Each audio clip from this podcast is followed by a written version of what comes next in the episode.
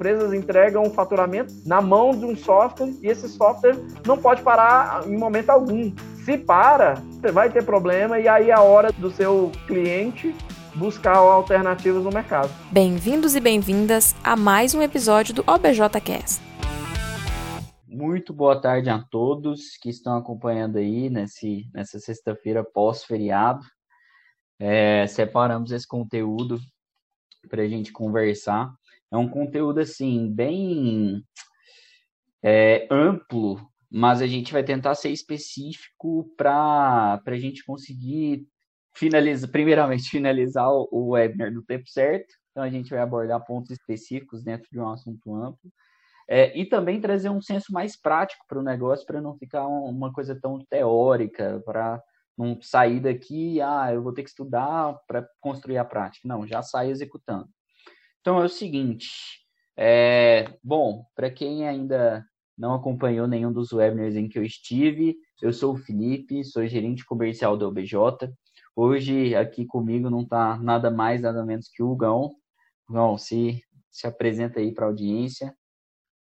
Para quem também não me conhece, eu já tem todas as semanas aí é, tentando trazer um material, algum conteúdo relevante para as pessoas que têm nos acompanhado. É, me chamo Hugo Eduardo Ramos, sou CEO da OBJ, desde tem mais de 10 anos aí, estou nesse mais de 12 anos aí nesse, nesse mundo de documento, documento fiscal eletrônico e hoje estou aí junto com o Felipe para tentar também, como nas outras semanas, trazer conteúdo que pode agregar para as pessoas que estão nos acompanhando. Show. Então, galera, seguinte, nada mais aqui, está começando mais um OBJ Cash nosso webinar aqui semanal, que a gente está fazendo em formato de vídeo ao vivo, mas também depois a gente está lançando como um formato de áudio no nosso canal do Spotify, para ficar com um podcast que você pode escutar no caminho do trabalho, um podcast aí, um, um, conteúdo legal para ser consumido da forma mais fácil para vocês.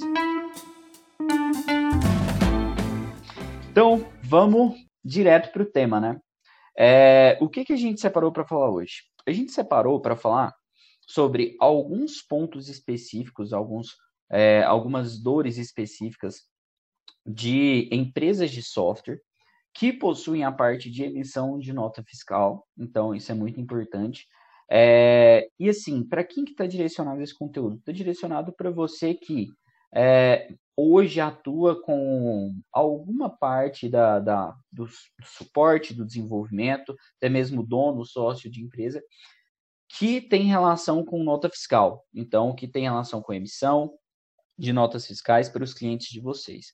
E é o seguinte, o que, que acontece? A gente vai falar muito sobre é, a segurança, performance na emissão da nota fiscal para não correr o risco de parar, é, sobre a parte de continuar desenvolvendo para ser fácil sempre que surge uma nova mudança, e também sobre as dificuldades do suporte em resolver os problemas relacionados à nota fiscal. Então, é esse o conteúdo. E para a gente contextualizar aqui um pouco mais, é... uma coisa que a gente pode falar é que, cara, para todas as empresas que escalaram nesse mercado de software, e assim, que está bem evidente agora esse assunto de escala, é, a gente percebe um extremo foco no canal de vendas, no canal de marketing, no canal de produto, na forma com que o produto vai ajudar o mercado. Então, assim, para qualquer definição de atividades, a primeira coisa que essas empresas que escalaram se perguntam é, cara, isso que eu vou desenvolver, seja no marketing comercial, no produto, é, no suporte, está de acordo com os meus princípios de escala, com os meus princípios de o que eu tenho a agregar para o meu cliente atual, ou isso sai um pouco do foco e aí eu vou ter que me preocupar com duas coisas ao mesmo tempo.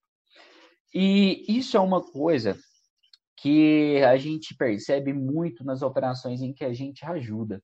É, Para quem não sabe, a OBJ é uma empresa de software também, e que a gente é um software para emissão e recebimento e também armazenamento de documentos fiscais. Então a gente faz toda a gestão desses documentos a partir dessas três desses três pilares: armazenamento, emissão e recebimento. E o seguinte, o que, que a gente percebe? que essas empresas têm uma dificuldade em saber onde focar, quando focar, como que eu consigo fazer o que eu me proponho a ser, a ser bom e ao mesmo tempo me preocupar com todas as complicações que a Cefaz me gera. Então, esses problemas que a gente vai abordar hoje é relacionado a isso e é muito relacionado também ao que é, qual que é a percepção do cliente de vocês sobre isso, sobre esses problemas que acontecem interna, internamente, porque qualquer coisa que afeta a empresa também algum resquício disso vai ser passado lá na hora do atendimento para o cliente, numa velocidade, numa qualidade e tudo mais. Então, sem mais delongas, vamos. Pode falar. Acho que tem um ponto aí, Felipe, que é a gente está falando para as empresas, para a software house, mas também tem, nós temos cenário de empresas que é, que desenvolvem também internamente os seus softwares, né? Então ela tem um RP desenvolvido internamente, ela tem é, ela tem um time é, de desenvolvimento que que atende às demandas de negócio dela. Então, é, hoje, por exemplo, no Brasil tem um volume muito grande de empresas que não têm um software de mercado. Elas usam uma solução própria, elas desenvolvem o RP, elas desenvolvem o RP, o PDV. Então, para esse público também, acho que é bem relevante esse assunto que nós iremos tratar. Sim, sim, bem lembrado. É, então, assim, o que, que a gente tem aqui como primeiro tópico para a gente tratar. É realmente o primeiro problema aqui que a gente esbarra demais, demais, demais em qualquer parceria que a gente firma com uma software house ou com uma empresa de software. É o seguinte, qual que é ele? Gasta-se muito tempo do desenvolvimento com atualizações da Cefaz. Então, assim, a Cefaz constantemente ela está se adaptando, está melhorando, está entregando mais, está exigindo mais também. E isso, para quem emite nota fiscal, para a solução que oferece para o cliente é, esse recurso de emissão de nota fiscal dentro dela, é ao mesmo tempo que uma coisa que o cliente gosta muito, é também um problema para a empresa de software manter isso. Porque a todo momento ela vai ter que estar atenta à Cefaz, que solta diversos comunicados sobre as mudanças, é, e que também a gente sabe que dentro desses comunicados a, a interpretação dessa informação é bem difícil. E isso acaba tomando um tempo que a, a priori ali, a priori ali parece um pouco pequeno, mas quando a gente vai colocar no papel quantas paradas, quantas vezes acontece, quanto tempo eu gasto em cada uma, a gente soma isso e vê que, cara, se eu tivesse dedicado esse tempo aqui com foco total no meu produto, talvez essa meu roadmap não estaria tão, tão inflado quanto está agora. Então, primeira coisa que, que a gente tem para falar sobre sistema é custo de oportunidade. É, esse tempo do desenvolvimento gasto com a Cefaz, ele também tem que ah, esse raciocínio de que, cara, eu vou gastar um esforço fazendo isso daqui. Então, essa decisão em que você gasta um tempo, esforço, raciocínio, fazer, resolvendo aquele ponto, você também tem que pensar que, cara, ao mesmo tempo que eu estou gastando tempo aqui, eu estou deixando de gastar tempo com as dores que eu, como software house, me proponho a resolver para o meu cliente, é, com o meu objetivo de mercado, com o propósito da minha solução.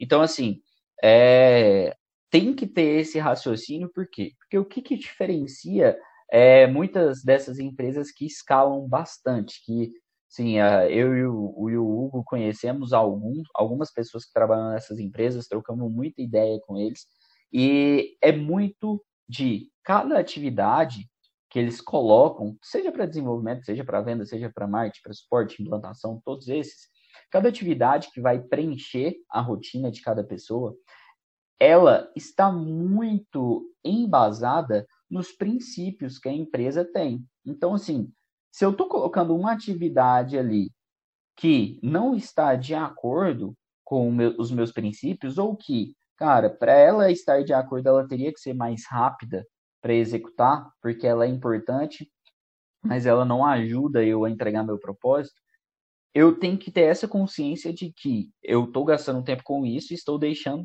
de gastar tempo com aquilo.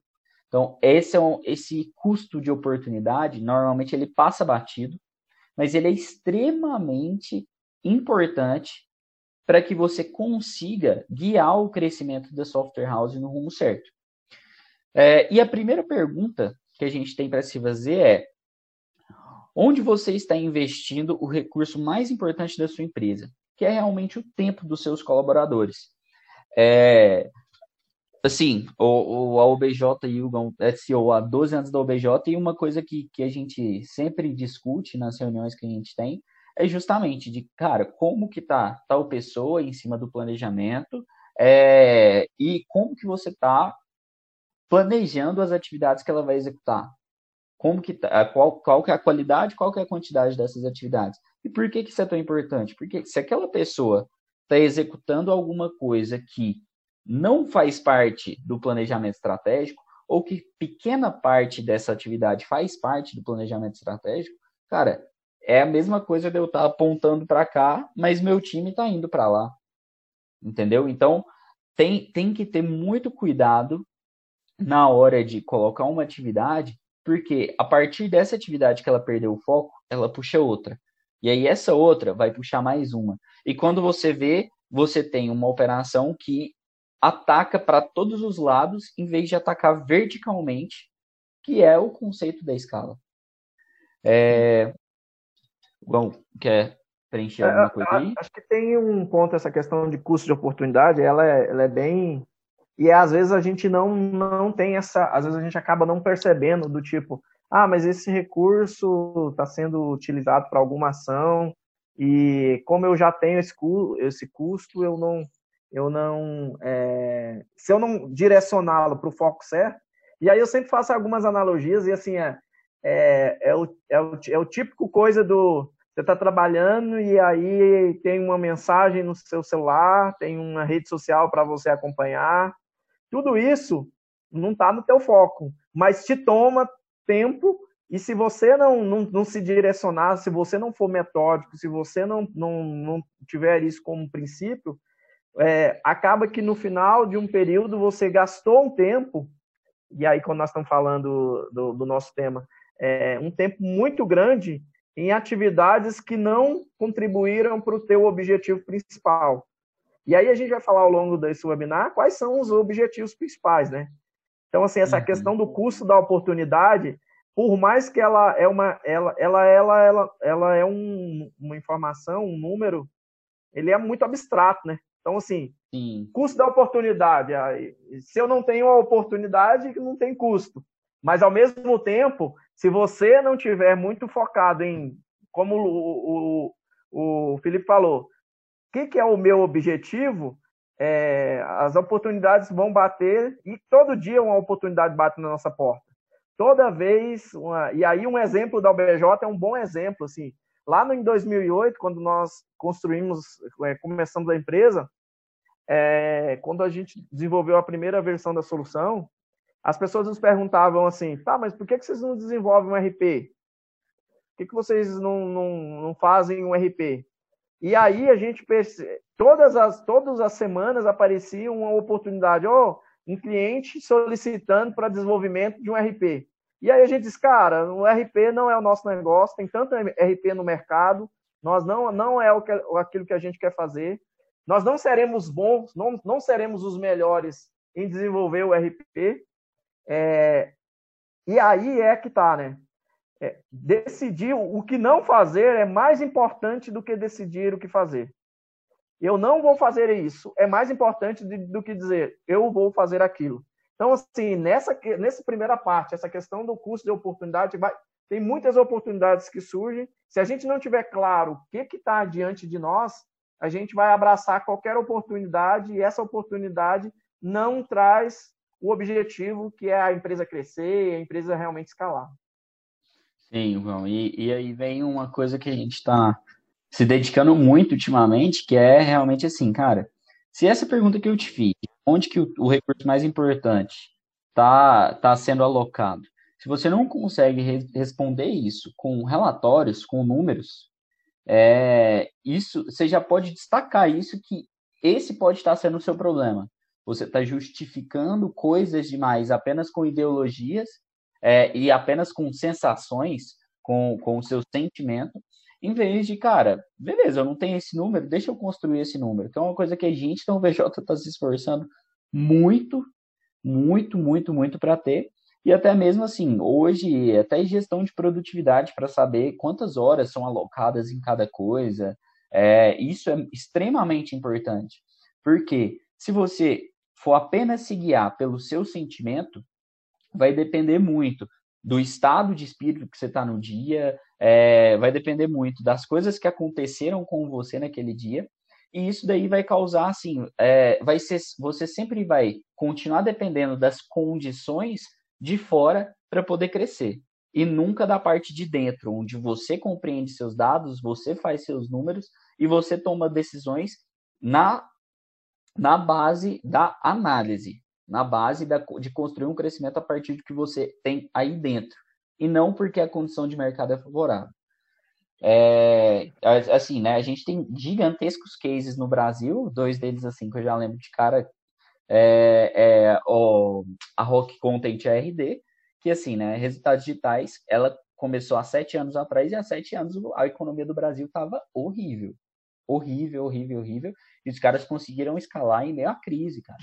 Então, em meio a, a uma condição econômica horrível, eles conseguiram escalar brutalmente, né? RD em sete anos, hoje, cara, tinha, sei lá, devem ter passado muito dos 50 milhões de faturamento anual. Então, são gigantescos, mais de 800 pessoas e tudo mais. Então, por quê? Cara, toda vez que você conversa com alguém da RD, toda vez que você vê um vídeo da RD, vocês, você percebe o quanto eles são focados nos seus números em controlar o seu funil, em controlar como as atividades do desenvolvimento estão sendo executadas em, e qual a qualidade dessa atividade. Em vez de gastar horas fazendo alguma coisa gigante, faz uma coisa pequena que prova o conceito e depois a gente escolhe onde investir para investir certo. Aí isso é você criar os seus dados.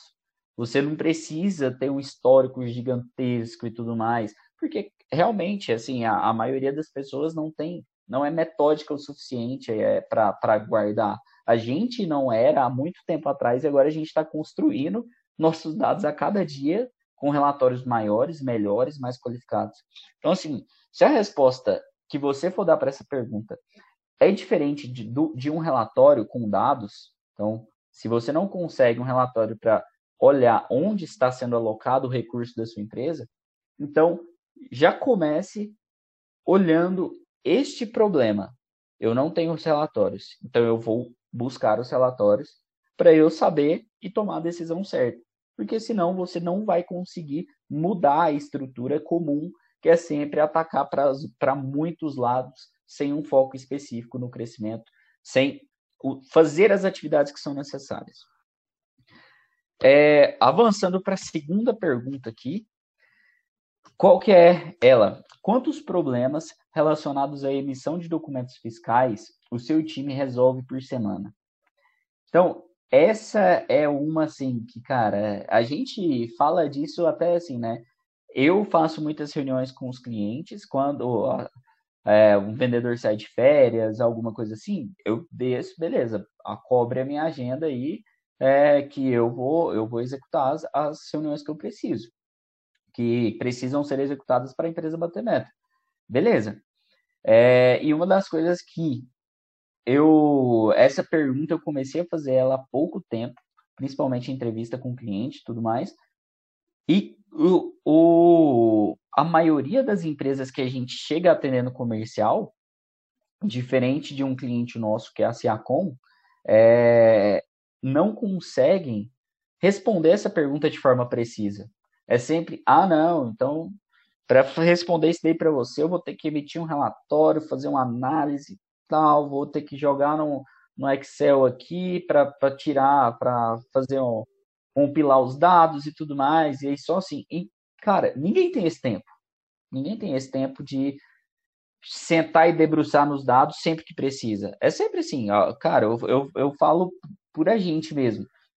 A gente pega uma vez no mês para assim, cara, deixa eu peguei esse dado aqui que a gente já tem no relatório mais fácil e aí agora eu vou mergulhar nele.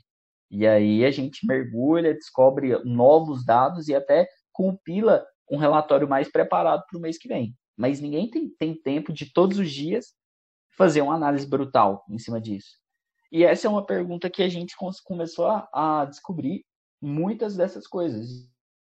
Às vezes a empresa não sabe, é, por exemplo, o, o qual é isso que o Leon falou de muitas vezes a empresa não sabe qual que é o custo daquela oportunidade e não é porque aquele muitas vezes é porque a, a oportunidade não foi calculada o custo dela mas os números estão ali era só organizar numa planilha ter é, assim ter um método para é, anotar as coisas dentro do software ter um método para organizar esses dados que aquele número do custo da oportunidade vai estar ali. Mas hoje, a maioria das empresas acaba não fazendo. Por quê? Porque ela está com tantas atividades, com tantos focos, que não consegue apontar para um objetivo só. E aí isso acaba criando um loop infinito, né? De faz uma análise uma vez, aí, nossa, meu Deus, isso aqui é importante demais. Esquece, e vai, entra no loop da, de depender das atividades que vão aparecendo no dia a dia, que não param, né? É, é, é legal, até, até me lembrei, gente, eu fui uma vez a um cliente é, para falar de uma determinada, de uma determinada solução, e aí, é, sobre, pensando sobre, sobre números mesmo, é, a pergunta que nós fizemos para ele assim, é, quanto, quando que você faz planejamento do teu time aí, de algumas atividades? Aí ele diz, cara, eu, fa, eu fiz da última vez, eu fiz tem seis meses. Aí ele é, disse, cara, e o resultado? Cara, o resultado foi fantástico. Aí eu perguntei, tá, mas por que, que você não faz de novo, com, com uma frequência menor? Aí ele disse, é, respondeu aquilo que todo mundo sabe, porque é difícil. É aquilo que você está falando. Uhum. É muito difícil é, é, os dados estão em vários lugares, estão em diversos, é, várias fontes. Aí ele tem que demora um mês para coletar aquelas informações, coleta as informações, aplica, o resultado é muito bom, só que o esforço que ele tem para fazer isso sempre é tão grande que e, e a quantidade de coisas que ele tem no dia a dia também é enorme que ele não consegue, por mais que aquela aquela, aquele trabalho que foi feito o colocou em um patamar maior, mesmo assim ele o dia a dia dele é comido e aí ele acaba não conseguindo fazer o que é importante, porque vai fazer o que é urgente. Exatamente, exatamente. E aí a gente vê assim, ó, qual, cara, qual que é as respostas que a gente ouve para essa pergunta de qual, quantos problemas são resolvidos por semana de demanda da Cefaz? Seja no suporte, seja no dev. Normalmente a gente ouve de, cara, não, não sei direito quanto tempo que gasta, mas acontece bastante. Tal. Não, acho que alguns. Ah, por que, que eu preciso saber disso? Tudo mais. Normalmente essas são respostas comuns que as empresas dão a essa pergunta. E, e até é aí que está o problema. Assim, até pensando, né, né, Felipe, tem uma questão, é assim, é, e isso eu tenho, eu tenho batido forte aqui dentro, é assim, a gente precisa ter essas informações até para re retroalimentar ações, né? Por exemplo, esse caso do suporte é um bom caso. Você tem 30, 30 é, eu atendo 30 chamados por, por dia, por semana, sei lá, um número, 100, uhum. 100 chamados por semana. Mas será que esses chamados, se eu começar a identificar, começar a fazer análise desses chamados, é, se eu fizer um trabalho para orientação do cliente, base de conhecimento, será que não faz com que esse chamado de 100 passe a ser 70? E aí, uhum. num cenário de escala, como é que eu escalo numa mesma proporção? Eu não posso escalar. E aí, o conceito de escalabilidade é aumentar, é, crescer sem aumentar na mesma proporção o custo, né? Então, como é que eu tenho não sei quantos clientes a mais, mas eu tenho a, a, a mesma quantidade de, de atendimentos. E aí, isso não, isso não é um modelo escalável, né? Então, é uma Sim. questão, essa, essa questão de identificar a quantidade de, de atendimentos, e aí aqui o Júnior, até vocês fizeram um webinar aí há duas semanas atrás, o Júnior ele tem detalhado os chamados e a, é, a, a orientação nossa para ele é, cara, eu preciso de um, de um, FCA, eu preciso de saber qual é o principal, o que, que eu preciso mudar no produto, o que, que eu preciso mudar de orientação para o cliente, porque um chamado, esse mesmo chamado, ele não pode acontecer toda semana.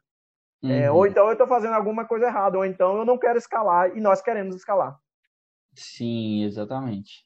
E, e é aí que, que mora o perigo, né? Que assim, é uma coisa que a gente que é de software, a gente tem uma tendência gigantesca a falar sobre dados. Cara, quem não gosta de ir num evento, a trabalho, normalmente hoje o assunto é dado, né? Porque dados a gente tem, tem tendência de falar, cara, não, dados é o dinheiro do século XXI, dados é a coisa mais importante e tudo mais. É, mas quando a gente olha para dentro de casa, na maioria das empresas, esses dados não estão compilados, esses dados não estão organizados. O cuidado que a gente, que a gente tem para falar do dado não é o mesmo cuidado que a gente tem para organizar e fazer gestão dos dados. Então, é aí que mora o perigo. É nessa hora em que a gente começa a ver, assim, nitidamente, cara, qual que é a diferença daquela empresa que fez 100 milhões em 6, 7 anos para aquela empresa que, que fez, sei lá, 300 mil por ano e há 10 anos, 20 anos de empresa que está ali fazendo 100 mil só e tudo mais. Cara, isso é simplesmente método, esforço e resultado. Então, método para quê? Para você organizar seus dados e tomar as decisões certas, no rumo certo. Entendeu? É, resultado. Por quê? Foco. O foco tem que ser no resultado, não tem que ser numa ideia, não tem que ser numa contextualização. E esforço, que você sempre vai ter que fazer muito esforço para conseguir se locomover. E essa proporção, eu gosto de, de falar isso para o time comercial, de que, cara, é, esforço sem resultado é diferente de produtividade. Então, ah, se você acha que você foi produtivo porque você executou 40 ligações hoje, mas não gerou nenhuma oportunidade de negócio, você não foi produtivo.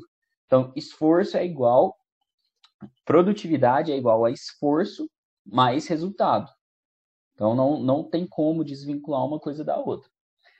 É, e assim, se tiverem perguntas, viu, pessoal, podem mandar aí no, no chat. Eu e o Hugo vai ter maior prazer em responder. Estou é, dando uma olhadinha aqui agora. É, se vocês puderem falar aí o que, que, vocês, que, que vocês estão achando do conteúdo, se vocês querem que a gente entra mais a fundo, se vocês querem que a gente demora mais em algum ponto, podem ficar à vontade. A gente está fazendo isso daqui mesmo com o intuito de passar boas práticas, boas experiências para vocês. Então, vocês comandam aí. Vamos avançar aqui para o segundo tópico. Seguinte, qual que é o segundo tópico? Qual que é o segundo maior problema que a gente esbarra aqui na OBJ nos nossos clientes? É o tópico de é difícil resolver os problemas de suporte relacionados à DFE porque não tem uma, uma fonte onde consultar quais são as informações necessárias para resolver aquele problema. Então, o que, que, é isso? Vamos lá, contextualizar esse, essa dor, dor da software house. É, é muito de, o cliente vai lá, abre um chamado para você, e aí chega lá, no seu analista, chega lá esse chamado, tudo mais, assim, normalmente cliente vai abrir o chamado como? Cara, é usuário, ele não quer demorar abrindo um chamado. Então, o que, que ele vai escrever? Não estou conseguindo emitir nota fiscal. Ou então, não emito nota fiscal. A nota fiscal não sai. Ele vai colocar alguma coisa bem crua por quê? Porque isso é o normal da internet. Quando você entra num site que você tem que preencher, sei lá, dois campos, você já sai do site. Imagina o um cliente na hora de solicitar ali. Cara, ele não quer preencher, ele vai preencher ali rapidão e vai mandar para você e espera que você resolva o mais rápido possível. Então, o que, que seu analista vai ter que fazer? Seu analista vai ter que entrar em contato para levantar mais informações sobre aquele problema que está acontecendo, é, ele vai ter que entender a fundo ali para saber mais ou menos o rumo para onde ele vai caminhar para uma solução. Então, ele vai gastar um tempo, vai gastar fosfato ali com o cliente, seja no telefone, no chat, por e-mail, em algum lugar. E nisso já foi vários minutos ou até mesmo horas para conseguir estabelecer essa comunicação. Gente que, que faz muito contato com o cliente, a gente sabe que não é ligou para o cliente e o cara atendeu. Não, tem que ligar, aí às vezes ele não atende, eu tenho que registrar uma atividade para me lembrar mais tarde. Mas tudo isso vai inflando aquele custo de oportunidade que a gente falou lá atrás. Quando a gente para para pensar, agora está ficando bem mais nítido. Mas antes disso, parece que, é, parece que é só assim, ah, não, é só fazer uma ligação ali, o cliente atende, fala, é, é fácil, mas na verdade, na realidade do dia a dia não é. E aí você entende o problema, e aí, como o seu suporte não é especializado na Cefaz, não é igual, o, o, nosso suporte é especialista nisso, então muitas das vezes, qualquer tipo de informação que apareceu ali, às vezes o suporte consegue resolver sem tão profundamente, porque, gente, a OBJ é da área fiscal, é software para a área fiscal. É, aí, o que, que acontece? O suporte tem que é, jogar no Google, pesquisar para achar o problema, para entender como que funciona esse problema, para entender por que, que esse problema acontece, para depois pensar numa solução e devolver isso para o cliente. Então, isso, a Cefaz gastou um tempo gigantesco com uma coisa que é emissão fiscal que é extremamente importante para você, mas que para o seu cliente esse não é o diferencial do seu produto. Então, assim, é importante? É, mas te diferencia dos concorrentes? Não. Então, por quê? Porque na hora que, um, que o seu cliente vai comprar um produto, emissão de documentos fiscais, por exemplo, no ARP, é uma coisa que, que já é lógica na cabeça dele. É que nem, sim, cara, 2 mais 2, 4. É lógica, já está somado ali o RP com emissão fiscal. Cara, eu não vou comprar um RP que não tem emissão fiscal. Então, é uma coisa que é importante demais. Sem ela, talvez, um, nos contextos de RP, é um cenário em que a empresa descarta a compra do RP. Mas não te diferencia. Então, isso é muito importante de se ter na cabeça, que você está gastando dinheiro e tempo da empresa, muito tempo, com a resolução desse tipo de problema de DFE, quando tem formas muito mais simples em que você gasta muito menos e gasta muito menos tempo para você ter a mesma eficiência da emissão fiscal, só que sem precisar gastar esse custo de oportunidade gigante em que ainda te toma o foco que você deveria dar no, no, no produto, no valor, na, na sua proposta de valor da sua empresa. Uma coisa aí, Felipe, o, até é, em cima do, do, ponto anterior que eu comentei, dessa questão da, da escala, é, por exemplo, aqui na UBJ, e essa base ela é pública, a gente tem uma base de conhecimento que a gente, como, como é que a gente identificou? É, que os erros eles acabam sendo comuns. É, os erros associados à emissão de documento fiscal, eles são comuns. São as rejeições possíveis lá na Secretaria de Fazenda, a maioria. E aí hum. o nosso time, aí é o mérito do nosso time de suporte, identificou e, e, percebeu que como os erros eram comuns, por que não, por que não automatizar esse processo? Em que sentido? Nós mapeamos todas as, as rejeições possíveis e de, criamos um, uma categorização que, é, pela rejeição, é, a gente instrui não somente os nossos clientes, mas essa base é pública, é, de como resolver aquele problema. Então, assim, uhum. é, o, o, cliente, os nossos clientes, eles têm dentro, das no, dentro da nossa própria aplicação, ele tem condições de saber qual foi é, aquele erro. Vamos lá, acontece um erro de madrugada, uma empresa que fatura de madrugada. A base de cálculo difere do calculado. Talvez o cara da operação lá não sabe exatamente o que, que é. E aí te, teria que ligar para alguém da área fiscal de madrugada, para o cara da área fiscal identificar o problema e e resolverem emitir a nota de madrugada. Então, assim, a gente criou mecanismos que permitam com que o cliente, que o cliente identifique a falha, o problema de rejeição, e uh, ele mesmo consiga identificar o que, que, o que, que pode estar acontecendo, falando qual que, é a, qual que é o campo específico. Isso ajuda demais e diminuiu drasticamente o nosso volume de suporte, porque orienta os clientes de como, como utilizar. Só para você ter uma ideia de, de volumes, Felipe, só no ano passado, só no ano de 2019, nós tivemos 4 milhões de acessos nessa base de conhecimento, que é uma base de conhecimento pública, obj.com.br barra BC, todas as empresas que quiserem, não é só que usa o nosso, não é somente cliente OBJ, mas todas as empresas que quiserem podem usar essa base, acho que a gente tem feito aí um bom trabalho de ajudar empresas, algumas dos nossos clientes, mas não todas clientes, a resolver os seus problemas associados ao documento fiscal eletrônico.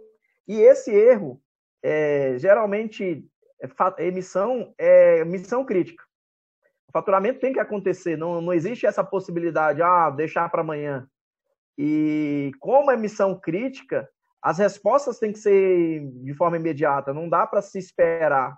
E isso a gente tem, tem, tem conseguido com louvor aqui atender as necessidades dos nossos clientes pensando nessa perspectiva. Sim, isso daí você falou, Gão, é emissão, não dá para brincar, é crítico mesmo.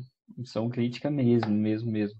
E a base de conhecimento realmente é um, é um recurso muito completo e que, cara, eu acredito que se brincar, a quantidade de acesso que a gente tem hoje, já é muito provável que muitas empresas do mercado usem a gente e que também não tem ligação nenhuma conosco, são só empresas de software que têm esses problemas que a gente citou. É, e aí, assim, depois de contextualizar esse o segundo problema aqui, que é resolver os problemas relacionados à DFE no suporte, o que, que a gente tem? É, é, uma, é uma discussão que continua na, nessa parte de gestão do tempo, que é o que o Hugo falou, que hoje o nosso suporte tem muito bem estruturado com o Júnior. É, a gente tem condições de registrar tudo que o suporte fez e também tem, como o Júnior é, desenvolveu uma, um método bem encorpado, tem toda uma categorização, tem toda uma metodologia de registro da informação das atividades que acontecem na prática. Para quê? É para depois a gente saber exatamente o que o Hugo falou, de cara, beleza, tem uma, tem uma atividade aqui, ou tem uma, sei lá, tem uma quantidade de tempo que a gente gasta fazendo isso daqui toda semana, que, cara, se eu conseguir reduzir esse tempo aqui do suporte para gastar em atender a fazer um atendimento mais, personalizado, mais personalizado para alguns clientes, talvez eu até consiga aumentar a receita a partir do suporte. Então é dali, desses dados que, que a gente minera ali, mas que exige uma metodologia de registro, exige uma metodologia de gestão, saem oportunidades gigantes de construção de receita, de redução de custo, de redução de risco.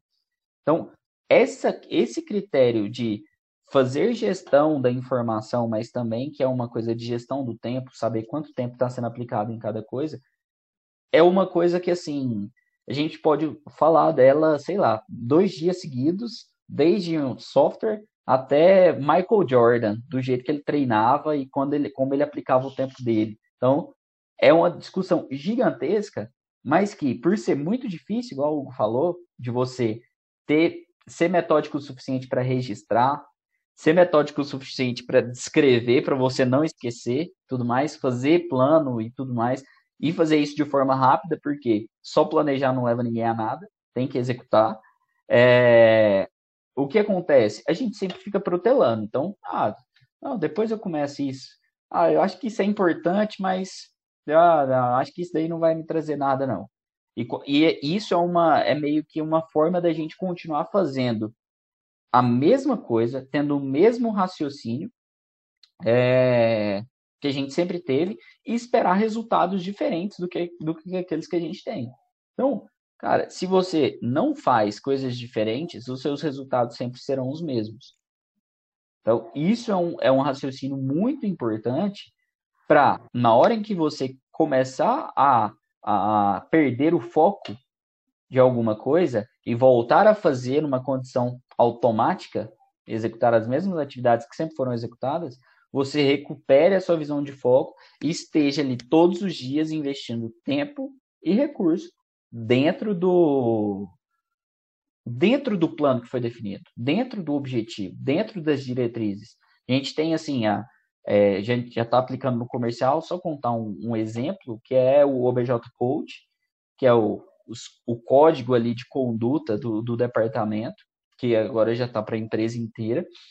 E como que aquilo me ajuda? Aquilo me ajuda para o time não perder o foco, aquilo me ajuda para o time não mal interpretar as opiniões divergentes, porque aquilo ali, para cada coisa que a gente vai colocar, a gente olha para o code, olha para o objetivo e pensa, cara, não, isso daqui só me ajuda 30% do meu objetivo, enquanto eu tenho um uma, uma atividade aqui que me ajuda 70%. Então, por mais que essa atividade aqui seja assim, do mal, esquisita, vai me. Vai, tipo assim, é super diferente, super descolada, cara, na verdade ela não, não, não vai me trazer o resultado. E é isso, é esforço mais resultado igual a produtividade.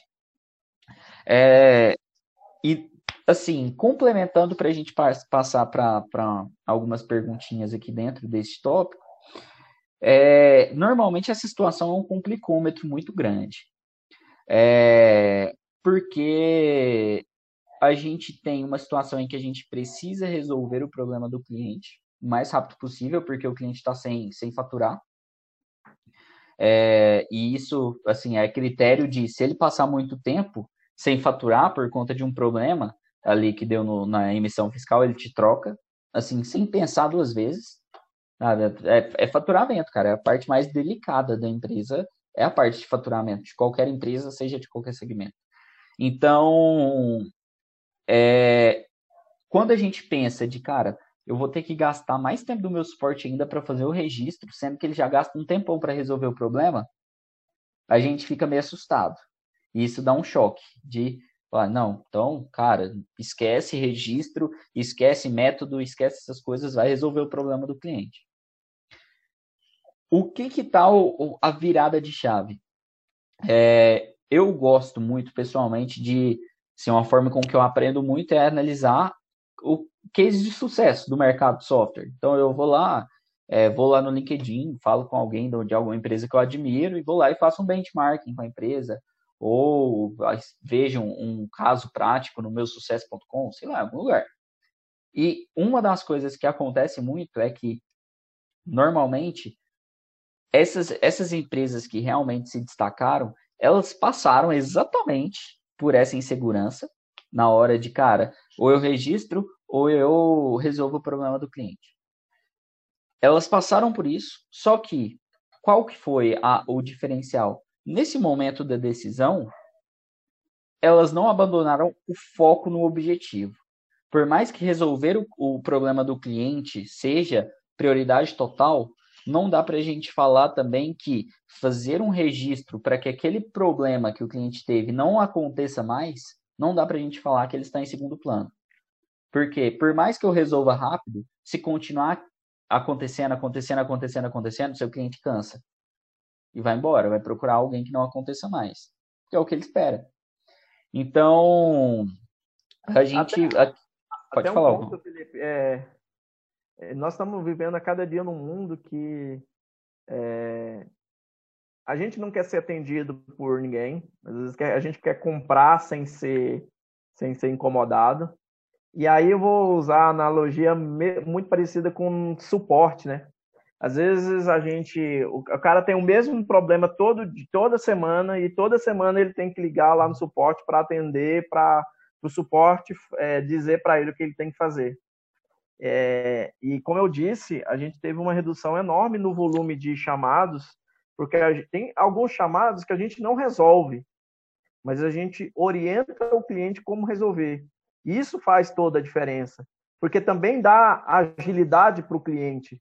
Ele não precisa ligar aqui para falar sobre um problema, um problema igual que ele teve na semana passada, é, que ele, é, que ele ligou para nós para a gente explicar como resolver ah, nos nossos materiais, gente, ele já consegue acessar o material, já consegue ser orientado de como resolver. Então, assim, também dá agilidade para o cliente e, principalmente, dá autonomia para ele, né? Dá essa autonomia dele querer realmente só nos ligar no momento que realmente ele já leu o que estava escrito, como deveria fazer e não conseguiu resolver. E aí é bom para o cliente, é bom para o suporte, porque eu tenho um número de chamado, eu consigo é, ter um número menor de chamados. E aí, pensando na, na perspectiva de escala, é, hoje a gente sabe exatamente qual a quantidade de pessoas que conseguem atender, qual a quantidade de chamados atendidos por, por máximo por cada colaborador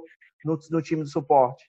Agora, se você não tem essa medição, se você não tem esse número, como é que eu vou? Eu fechei com mais 100 empresas. Eu vou trazer quantos profissionais para atender? Não sei, porque eu não tenho nada medido, é tudo mais, é muito no empirismo, e aí é, é, é um prejuízo é, para as pessoas no que diz respeito à sobrecarga de trabalho, é um prejuízo para a empresa quando ele não, não sabe o que ele precisa fazer, é, pro, é um prejuízo para o cliente que está sendo é, mal, talvez mal atendido, com, porque a falta de uma organização numa, numa área que é atendimento ao cliente, né? E o suporte é a cara do, do é, a nossa cara para o cliente. Se o cliente vê o suporte, e aí é um dos grandes problemas hoje, as principais empresas do país, algumas empresas do país, elas têm um excelente produto, mas ela tem um suporte que deixa, deixa a, desejar, a desejar. A gente ouve muito isso. Ah, é, é o suporte é muito ruim, mas é, apesar do produto ser bom, eu entendo que um produto é, o produto tem que ser bom, não, não é naquela coisa, não, não existe essa possibilidade de ter um produto ruim e um suporte bom. Existe a possibilidade de você ter um suporte, um produto bom e um suporte ruim, ou os dois, você tem um produto muito bom e um suporte muito bom.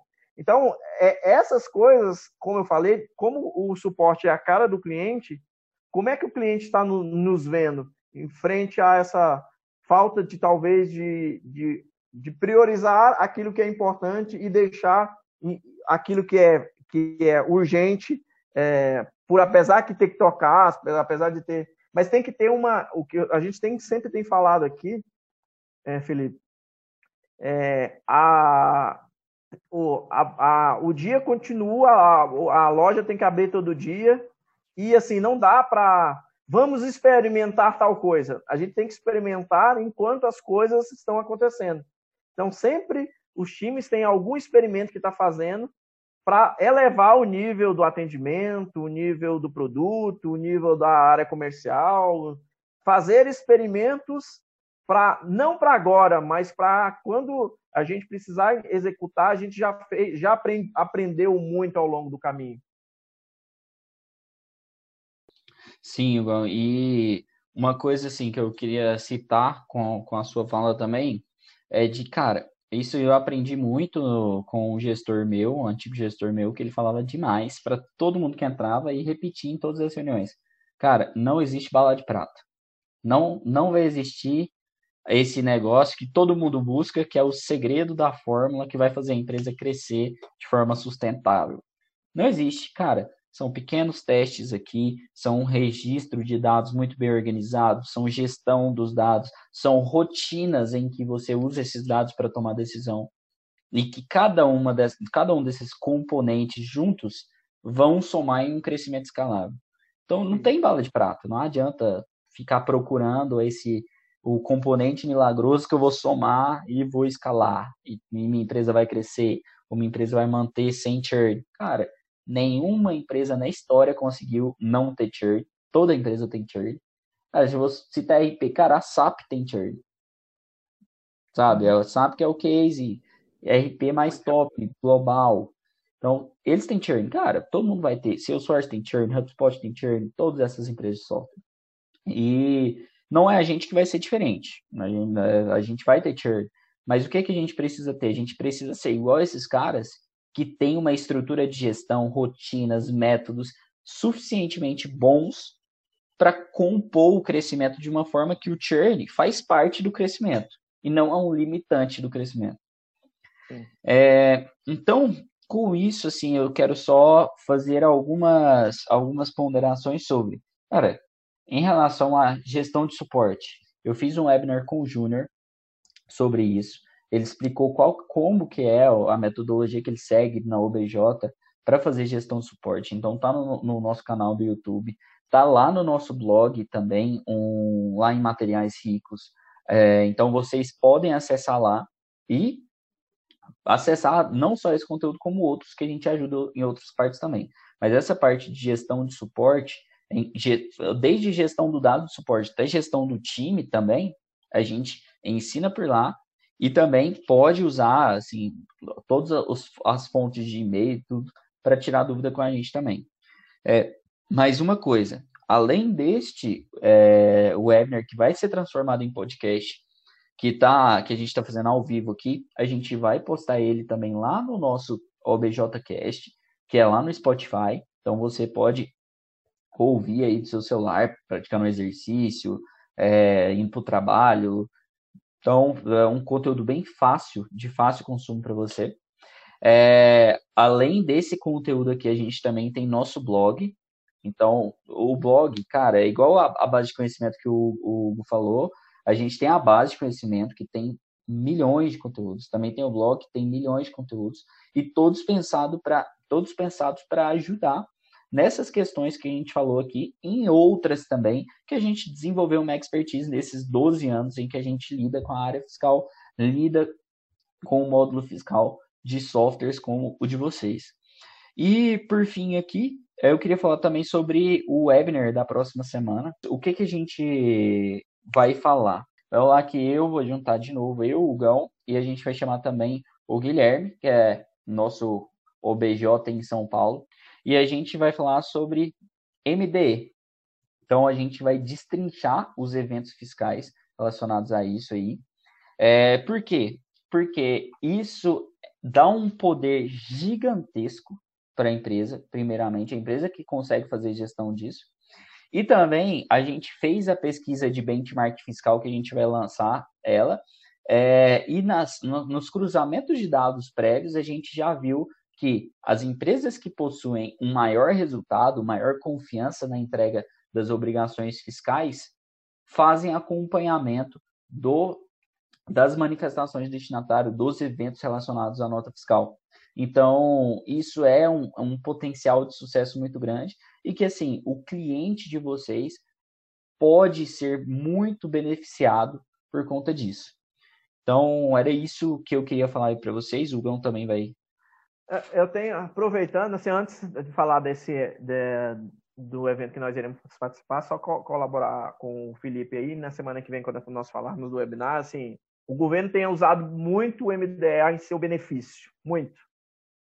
E, e aí a ideia é destrinchar com, como o MDE pode ajudar as empresas a se beneficiar tanto quanto o governo está se beneficiando. O governo já fez um monte de projetos, lançou um monte de outros projetos associados a esse tipo de documento, e aí a ideia é que a gente também possa, porque como é uma informação, entre aspas, pública, está tá à disposição das empresas que queiram usar, acho que é importante que as empresas saibam como usar. E aí, é, Felipe, nessa parte aí de comunicados aí, é, uhum. nós iremos participar do dia 19 de julho até o dia 24 de julho. Nós iremos participar é, do Congresso Pensar Contabilidade. É um congresso é, que vai acontecer nessas datas. Já tem mais de 300 palestrantes, é, de que, muito conteúdo. Nós já fizemos a nossa, a nossa gravação. Nosso conteúdo que nós iremos falar é inovar com o DFI ainda é possível? Saiba que sim. Então, é um conteúdo bem relevante. Então, dos dias 19 ao dia 24 de julho, e não junho, junho, julho, terá o congresso totalmente gratuito. É um congresso é, gratuito é, e aí até o, o, Madruga, que é o responsável, disse, é, é, é gratuito, gratuito, o Madruga? Ele disse, cara, totalmente gratuito.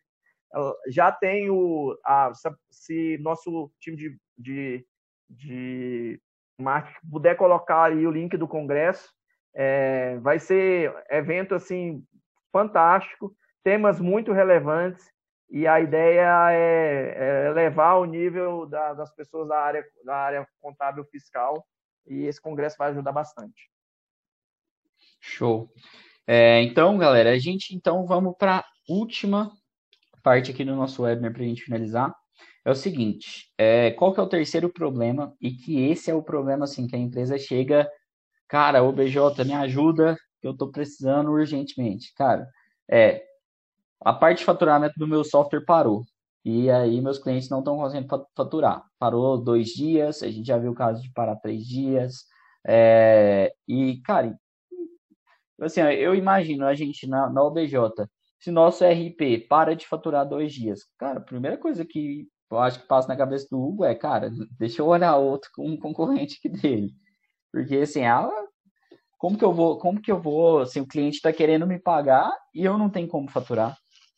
Então, é tipo assim, é uma situação, é a pior situação que eu acho que uma empresa pode viver, é isso, é não conseguir faturar e o cliente querer pagar. É, e assim, normalmente esse é o problema inquestionável que a gente tromba, né? Que todos os outros problemas que a gente falou é um problema, é, são problemas que a gente trabalha mais na educação, de, de falar com as empresas, se elas fazem esse controle e tudo mais. Quando a gente abre uma parceria com a software house e tudo mais, a gente trabalha isso também, é, daquele, tanto do suporte, dá para reduzir o tempo de suporte relacionado a Cefaz, tanto para a parte também de tempo do, do desenvolvimento relacionado a Cefaz também. É, mas esse daqui já é uma coisa, uma bomba, né? Ele acontece e a empresa para. É, então, assim, é, normalmente quando esse problema acontece, é, as empresas vêm procurar alguém que resolva isso para ela.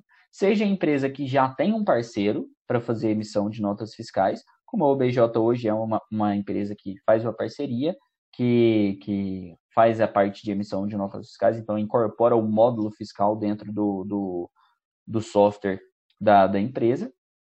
É, tanto das, das empresas também que fazem esse, esse módulo fiscal para emissão de notas fiscais internamente.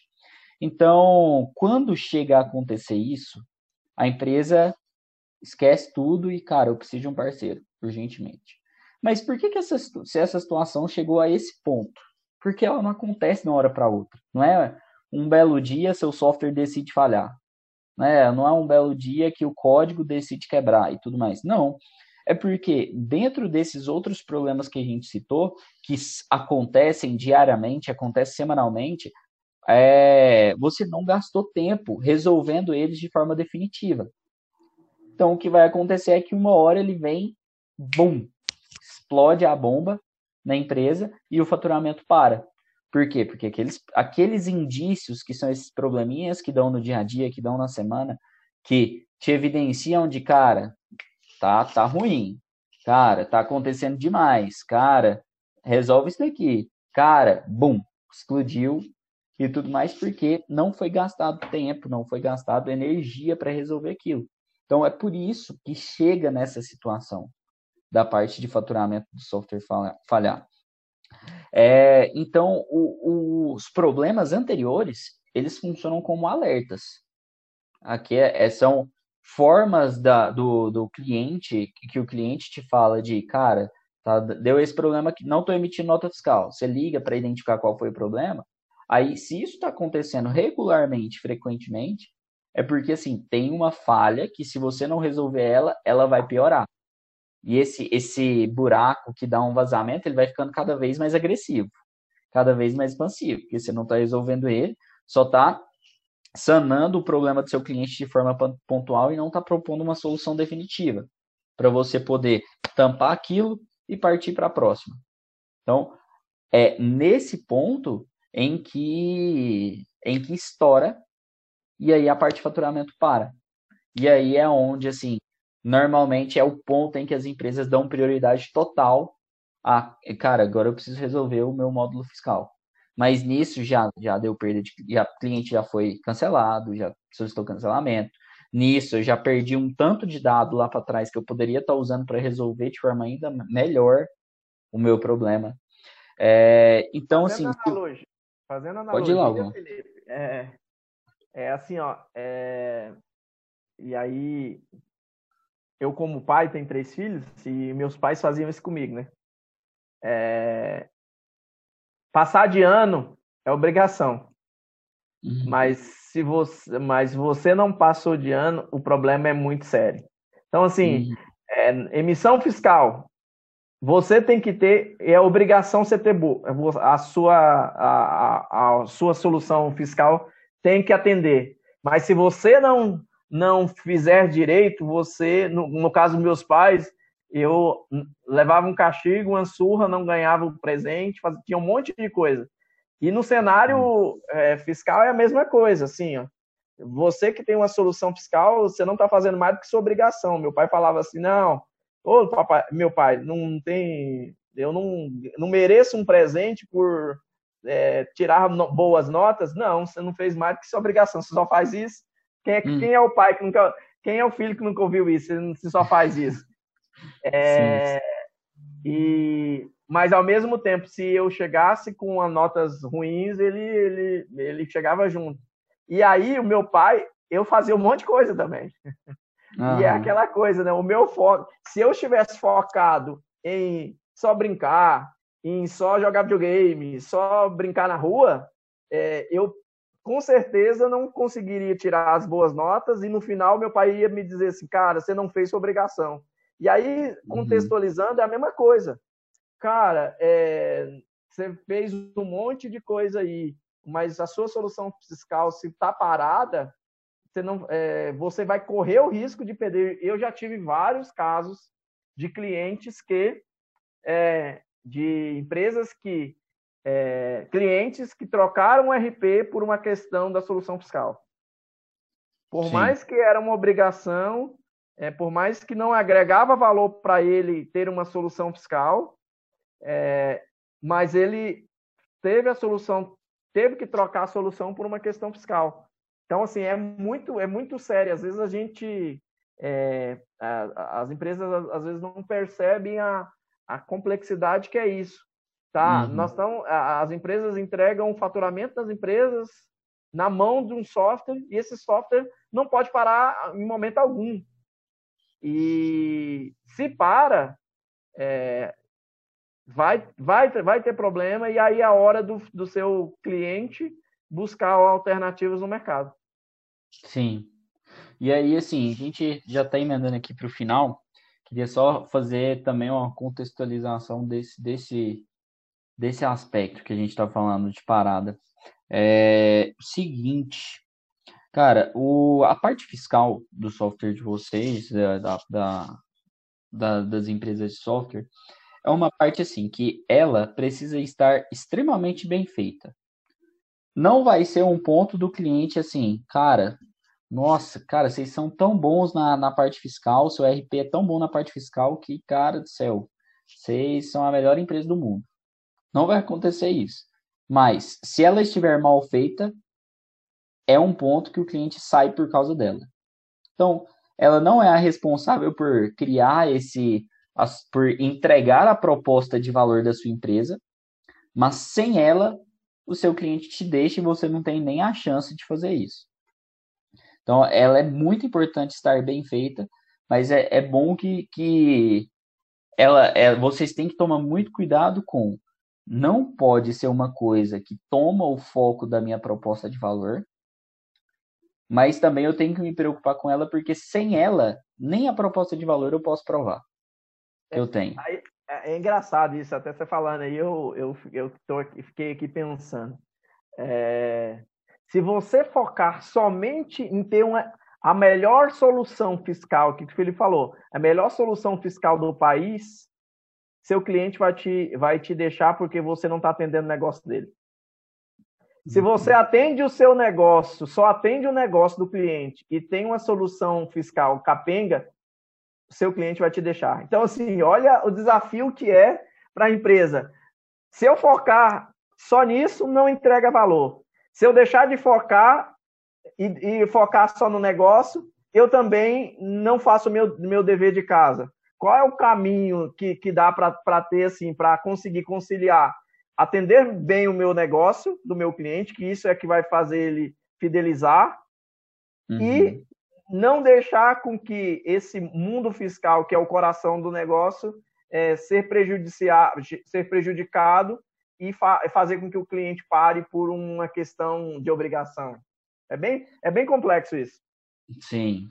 E é nesse ponto aí que a gente, que eu, assim, a minha parte aqui eu quero finalizar falando que, cara, é muito complexo, mas qual que é a, a solução prática para você conseguir sair daqui e conseguir superar esse desafio. Que a, você olha para ele e fala assim, cara, e aí? O que, que eu faço? E agora? A única forma de você achar a resposta e traçar um caminho que realmente faça a sua empresa crescer com rentabilidade é, está nos dados da sua empresa. Não é a condição de mercado, não, não é só ela, né? É muito radical falar que não é a condição de mercado só é, que, que, que, é, que é responsável, que ela não tem nada a ver com o crescimento. Ela tem, mas o principal ponto que a gente percebe nas empresas que escalaram, que são muito boas, que têm um potencial muito grande de crescimento, que sabem fazer as coisas, é justamente que elas sabem colocar os dados de acordo com o contexto que, os, que o mercado está. Então, eu estou na crise? Estou. Mas e aí? O que, que eu posso O que, que os meus dados estão falando para eu fazer para eu continuar crescendo na crise? Vai crescer na mesma proporção? Não. Mas você também tem que ter um, um ou pelo menos uma estabilização, um crescimento e com um plano. Gostei, eu gosto muito de, de algumas abordagens de alguns economistas, e uma delas que eu, que eu achei muito massa é de, cara, a gente, mesmo em crise, não pode ser um barco à deriva. Porque aí eu vou depender totalmente de forças que eu não controlo. Que é o vento, que é o, a, a, a correnteza, que pode me jogar para um iceberg, mas também pode me jogar para uma praia que não, eu não tenho nenhum concorrente, um oceano azul e tudo mais. Só que eu cheguei lá por conta da, da minha expertise, do meu, da minha proposta de valor, de tudo. Cara, posso ter chegado, mas eu não sei como é que eu faço de novo. Porque não foi eu que controlei essa jornada. E como que a gente faz isso? Só os dados podem dizer. Não tem bala de prata, não é o BJ que vai falar, é realmente é pegar os conteúdos que a gente oferece, pegar conteúdos de outras empresas e fundir conhecimentos em planilha, em software, é, em base de conhecimento, organizar, analisar e ter rotina, ter método para colocar em prática. Então, se você ainda não tem os dados organizados, a primeira coisa que você tem que sair daqui e fazer é, cara, como que a partir das 4h15 os meus dados ficarão de forma mais organizadas para minha equipe, para eu fazer gestão e para tomar decisão. Uma, uma coisa, Felipe, é, eu vou dizer, as empresas que estão nos, nos acompanhando e que não fazem essa medição, eu garanto a você que você vai ter muitas surpresas a partir do momento que você começar a olhar os números. E aí, de novo, fazendo analogia, é, eu sentei com uma pessoa uma vez e, e aí ela comentou que é, ah, eu, eu ganho X e aí ela vivia endividada, um problema financeiro e tal. E aí eu sentei com ela e disse, primeira coisa, cê, eu quero que você coloque no, no, na ponta do lápis todos os seus custos. E aí eu dei a tarefa para ela e falei, na semana que vem a gente volta a conversar. E aí a, nós, passou uma a, a semana, a gente conversou na semana seguinte. E aí a primeira coisa que ela me disse foi assim: eu tive uma surpresa. Ela gastava muito mais do que ela ganhava e ela não tinha consciência disso. E, e aí, fazendo analogia para nós, é assim: às vezes a gente está é, tá fazendo coisas que talvez não deveriam, focando em coisas que não deveriam, e a gente não tem essa noção que está fazendo isso. E a primeira coisa é olhar o dado. É, e aí a, a, resposta dela foi muito. Eu perguntei, tá, qual que é a solução? Aí ela disse assim, ganhar mais. Eu falei, não, não é ganhar mais. Solução é você olhar para os seus custos e entender que você precisa se adequar a eles. É, mas quando a gente olha para o número e começa a tomar decisão a partir dos números, o número, os números eles não estão para nos direcionar. Os números estão para nos ajudar na direção. É, e aí tem um, um, eu ouvi um podcast esses dias, o cara falando que você vai, vai continuar sendo feeling, mas o feeling não te, você pode usar o feeling, mas o, o feeling não não extra, não tira a possibilidade de você ter o dado. O dado te ajuda até no feeling, cara. Eu sei que eu sei que, que o dado está me dizendo isso, mas eu vou fazer o contrário. E aí é um outro ponto que você falou do oceano, né? O pior não é errar. O pior é não saber por que errou. E o pior ainda é não saber porque acertou. Se o cara, cara, como é que eu acertei isso? Cara, não sei. E aí é terrível, porque você fica assim, cara, não sei como é que eu acertei. Não sei como eu errei. E aí no mundo do software é muito comum, né? O cara falar assim, cara, o que, que você fez? Não sei. Cara, isso vai, dar, vai te dar um problema lá na frente, porque se você não sabe, vai acontecer de novo é fato, vai acontecer de novo. Se, se você não sabe como fez, como resolveu, você vai gastar o mesmo tempo para identificar da última vez que você teve o mesmo problema. E pode ser que demore até mais. Ou pior, você não consiga encontrar a solução. Sim, é exatamente isso. Então, pessoal, essa, esse foi o conteúdo dessa semana que a gente separou para vocês, eu e o Hugo aqui. É, eu estava dando uma olhada aqui no chat. Temos um comentário aqui do Flávio Simples, que é parabéns à equipe por essa documentação da NFE, tem sido de grande ajuda. Cara, Flávio, foi um prazer e é um prazer te ajudar com isso. Pode contar com a gente sempre que precisar. Obrigadão pelo comentário e por assistir o conteúdo aí com a gente. É, e pessoal, quem está assistindo aí até agora, obrigado também. Toda a equipe que ajudou a gente nesse webinar agradece muito. É, não é um material fácil de fazer. A gente que está fazendo toda semana, a gente sofre para planejar, para dar conta de cumprir as outras atividades e ao mesmo tempo integra, em, em entregar para vocês. E saber que está tá ajudando com os, os, outros comentários dos outros webinars, com a audiência que está acompanhando a gente aí, é muito bom. Então, brigadão. Até a próxima aí, Hugão, com você. Obrigado, pessoal. Obrigado por as pessoas que têm nos acompanhado sempre. E aí a gente tem se esforçado ao máximo para sempre entregar é, algum conteúdo relevante. É, se alguém tiver qualquer dúvida, podem falar conosco nos nossos canais, no nosso blog. Assistam lá os nossos, nossos webinars dos, que nós já fizemos. Tem muito conteúdo, tem, lá tem comercial, lá tem, tem, é, tem produto, lá tem, lá tem suporte. Então, assim, a gente tem tentado ajudar aí. Valeu demais. Espero semana que vem. Vai ser muito top. Eu tenho certeza que será muito top e já convido você e convide aí outras pessoas que você entende que pode, que pode participar, porque tenho certeza que vai, vai sair coisa muito boa. Fechado, galera. Até mais. Até semana que vem, então. Falou!